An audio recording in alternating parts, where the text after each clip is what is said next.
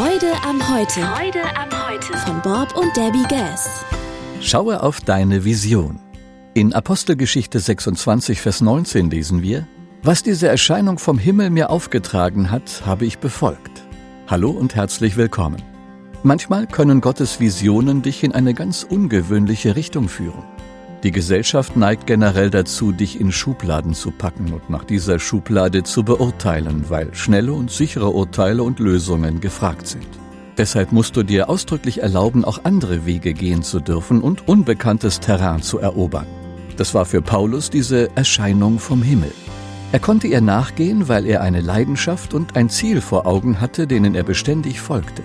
Am Ende seines Lebens konnte er sagen, doch ich habe den guten Kampf des Glaubens gekämpft. Jetzt ist das Ziel erreicht und ich bin Gott treu geblieben. Nun hält der Herr für mich auch den Siegespreis bereit. 2. Timotheus 4, Verse 7 bis 8. Er ging nicht den üblichen Weg, der gesellschaftlich annehmbar war. Auch unsere Visionen können aus dem üblichen Rahmen fallen, einfach aufgrund der Größe, der Ausdehnung oder der Besonderheit.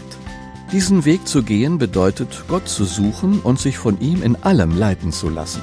Wir müssen unser Denken an ihm ausrichten und nicht an der Gesellschaft. Frage dich doch Folgendes.